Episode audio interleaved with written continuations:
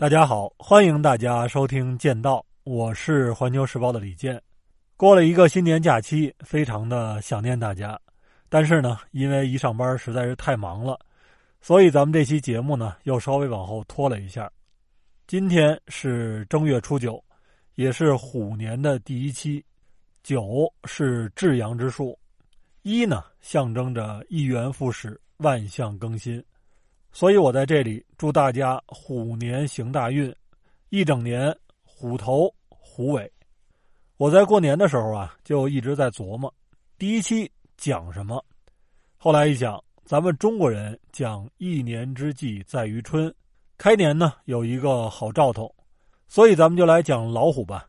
但是呢，我又不想讲那种落入俗套的东西，跟大家说，虎是哺乳纲食肉目猫科。豹属虎种，咱们呀还是结合历史故事和大家非常熟悉的一些东西，捋出一条特殊的逻辑线来。话说，在咱们中国的这片土地上，虎呢，它比人出现的还要早。但是有一个非常重要的朝代，虎消失在了社会生活中，那就是唐朝。大家呢肯定都知道武松打虎的故事，他有一段特别精彩的描写。说武松把那哨棒倚在一边，放翻身体，却待要睡，只见发起一阵狂风。那一阵风过了，只听得乱树背后“噗”的一声响，跳出一只吊睛白额大虫来。那么，为什么不叫虎，而叫它大虫呢？这可并不是出于明知山有虎，偏向虎山行的那种英雄主义的气概。也不是因为武松喝高了，醉眼迷离。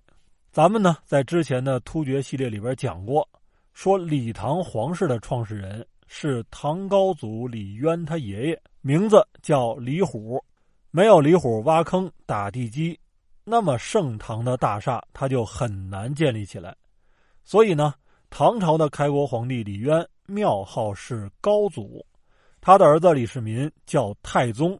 也就是唐太宗，而李唐皇室这一支的老大应该叫太祖。谁是老大呢？就是李渊他爷爷唐太祖李虎。所以大家想一下啊，咱们老说谁谁谁光宗耀祖了，但是这个人是不应该骄傲的。他应该知道盐打哪儿咸是醋打哪儿酸。咱们纵观一下历史，成名成家成事儿的人。很少有直接从石头缝里边蹦出来的。你说王阳明，如果他爷爷不是重视教育，他爸爸没有成为帝师的话，这位五百年来一完人能不能青史留名就很难说了。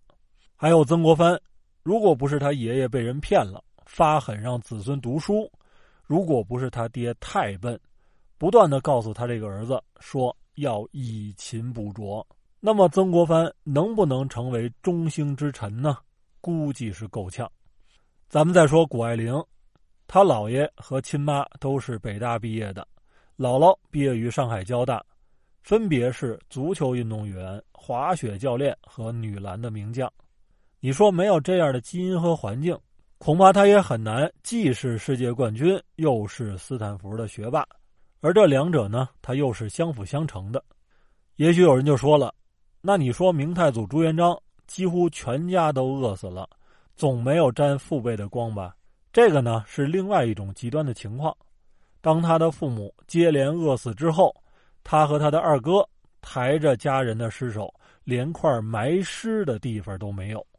这种人间惨祸，令年幼的朱元璋那是心如铁石，坚毅无比。这也是他开创一番基业的肇因。所以，咱们儒家文明讲敬天法祖，讲祖先崇拜是有一定道理的。那么，既然大唐王朝的开创者是李虎，中整个唐朝二百八十九年就要避讳，虎字就不能说了，叫什么呢？叫兽，叫大虫，叫眼鱼。眼鱼是鲜卑语的音译，这些叫法在民间流传下去以后。就有了咱们在《水浒》中看到的吊睛白额大虫。关于避讳这个事儿呢，也特别有意思，能讲一个系列。在咱们中国的古代，家有家讳，国有国讳。所谓家讳呢，一般指的是避三代，也就是说，不能出现你爸爸、你爷爷和你们家老太爷的名字。比如说，你是一个大诗人，那么诗里边就要毕家讳，一些字儿是不能写，也不能够说的。国讳呢，就更多了，从太子到皇帝他们家祖宗十八代，代代都得避。此外呢，还有什么圣人、先贤、宗庙等等。咱们学历史啊，都知道六部：吏、户、礼、兵、刑、工。其中呢，户部是掌管全国的土地和赋税、钱粮的。隋文帝时期啊，它叫民部，后来为了避李世民的讳，改称为户部，一直就沿用到了清王朝结束。现在一说避讳，大家可能觉得。这都是封建社会的一种枷锁或者束缚，但是呢，咱们不能够站在现在的立场和角度上去看那些历史上的问题，而应该去洞悉他们所承载的我们这个民族的文明和文化到底是什么。这些呢，咱们有时间再去细讲。那么我们刚才说了，说唐朝的奠基人是和虎有关系的，而他的立国之战也和虎有关系。在说这场大战之前呢，咱们先简单的聊聊中国人对于虎的印象。我觉得跟我年龄差不多的人应该都看过一部非常有名的电影，叫《唐伯虎点秋香》。这个唐伯虎呢是出生于一四七零年，那年是庚寅虎年，所以他的名字叫唐寅，字伯虎。在周星驰演的这部电影里边，有一个老夫子。他呢，就突然脱下衣服说：“我左青龙，右白虎，老牛在腰间，龙头在胸口，人挡杀人，佛挡杀佛。”后来，这个融合了知识分子和黑社会于一体的喜剧人物出现了一个悲剧的结果。看了那部电影以后呢，我就知道了，哦，原来是有青龙白虎的说法。后来发现，咱们中国的古人呀，用青龙、白虎。朱雀、玄武四象，来代表天空中的东南西北四方的星宿。那么，代表白虎的星宿出现的时候呢，是秋天。秋天代表的是肃杀之气，和人们对于虎的印象是相吻合的。咱们有好多成语，什么生龙活虎、龙腾虎跃、龙潭虎穴、龙盘虎踞、龙骧虎步、藏龙卧虎等等等等一大堆。那么龙虎相伴，说明在咱们的文化里边，这二者都是崇拜对象。龙呢是兽中之神，虎是兽中之王，又被称为山君。在中华文明的发源地，也就是中原地区，虎这种动物啊，它毫无疑问处在食物链的顶端，所以咱们的祖先对于虎是又敬又怕。咱们有一件国之重宝，叫司母戊鼎。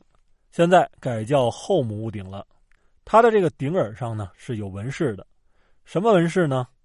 左右两只老虎，中间是个人头，也就是二虎食人的纹饰。类似这样的纹饰啊，在商代的青铜器上有好多。有专家就认为这是一种虎崇拜。中间的小人呢，可能是厉鬼，虎形猛兽吃厉鬼，就意味着用虎的形象来辟邪。达到趋吉避凶的目的，所以大家看啊，在这个民间小说里边有武松打虎、李逵杀虎，但是呢，人们又给孩子穿戴虎头鞋、虎头帽，大人有的时候也用虎枕。也就是说，虎对于人来说，象征的是力量、凶猛、残酷，甚至是死亡。战胜它，体现的是勇气；利用它，能护佑平安。脱离民间进入庙堂的话，龙呢是天子的化身，虎是军武的图腾。咱们都知道，信陵君窃符救赵，偷的是什么符呢？是虎符。形容军队厉害叫虎狼之师，形容大将能打叫虎将。皇帝的禁军叫虎贲军，就连高俅陷害林冲的地方都在白虎节堂。那么它为什么叫白虎节堂呢？因为白虎啊象征着西方，宋朝的帅府的右边一般都是节堂，所以叫白虎节堂。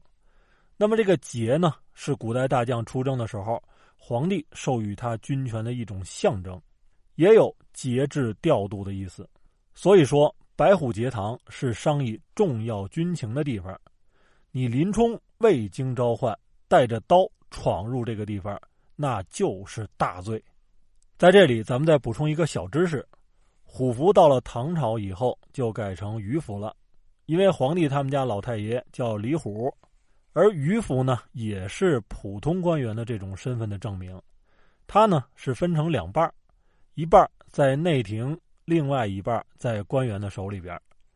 两半的内部啊。都刻有一个“同”字，只有两半相同才能够合在一起。那么它呢，也是咱们现在所说的“合同”这个词的起源。说了这么多，都跟虎有关系。咱们呢，再说回到唐朝的奠基之战——虎牢关大战。这个虎牢关在什么地方呢？在古都洛阳的东边，它是一个地理上非常险要的关隘。是洛阳的门户，我估计大家最熟悉的就是虎牢关三英战吕布，但是抱歉的跟大家说一下，那是罗贯中同志编出来的。这个地方之所以叫虎牢，是因为周穆王时期啊，他在附近打猎，把抓到的老虎全都关在这儿。咱们呢，把视线再转向隋朝末年，在隋炀帝杨广的统治之下。全国那叫烽烟四起，群雄逐鹿，势力比较大的有攻占长安的李渊，占据洛阳的王世充和自立为夏王的窦建德。那么他们和当时异常强大的突厥是什么关系呢？是那种说你行你就行，不行也行；说不行就不行，行也不行，横批不服不行的关系。这三股最大的势力和众多的小政权，全都要看突厥的脸色行事，而且呢，要自称臣属，不断进贡。突厥这边就采取那种分而治之的方式，就是绝不允许出现一个空前强大的对手。结果天佑大唐，突厥的大可汗突然 over 了。之前咱们就讲过，历史上草原帝国的大可汗一旦 over。往往就会出现大的分裂和内乱。那么这次李家父子一看，嘿，北方的最大威胁突厥乱了，真真是机不可失，失不再来。于是呢，李世民就率军攻击王世充，并且围困洛阳。王世充最后实在是没辙了，只能向窦建德求救。那么窦建德一想，你们二虎相争，必有一伤。我何不从中渔利呢？于是他就领兵十几万来攻唐军，而李世民这边呢，那真叫艺高人胆大，他留下主力部队继续围困洛阳，自己呢只带了三千五百名的玄甲军，也就是黑衣黑甲的特种部队。这支部队不断的对窦建德的军队进行袭扰，虽然说敌军有十几万吧。但是在险要的虎牢关很难展开，而且调动也十分的困难。李世民就充分发挥了敌进我退、敌退我追、敌疲我扰的战术。就在对方晕头转向的时候，他居然亲率玄甲军冲进敌阵，在乱军之中生擒了窦建德。那么对方的十万大军一看，哎呀，主帅都被人抓住了，干脆投降。这还没完，李世民把窦建德带到了洛阳，在王世充面前公开的展示。老王一看，完喽，彻底凉喽，于是也投降了。那么这次虎牢关之战和洛阳战役，使得李世民那叫一战封神。在咱们的历史上，战神皇帝其实并不多，李世民是实至名归，因为功劳实在是太大。所以李渊封李世民为天策上将，而这位秦王的周围呢，也形成了一个猛将如云的军工集团。此后，李渊和太子李建成也曾经想过各种各样的办法，来削弱李世民的势力和他的军权，但是呢，为时已晚。那么各种各样的矛盾不断激化的结果是什么呢？那就是著名的玄武门之变。这场政变又和突厥有什么样的关系呢？欲知后事如何，且听下回分解。好，今天的分享就到这里，欢迎大家订阅剑道，让认知更深一点。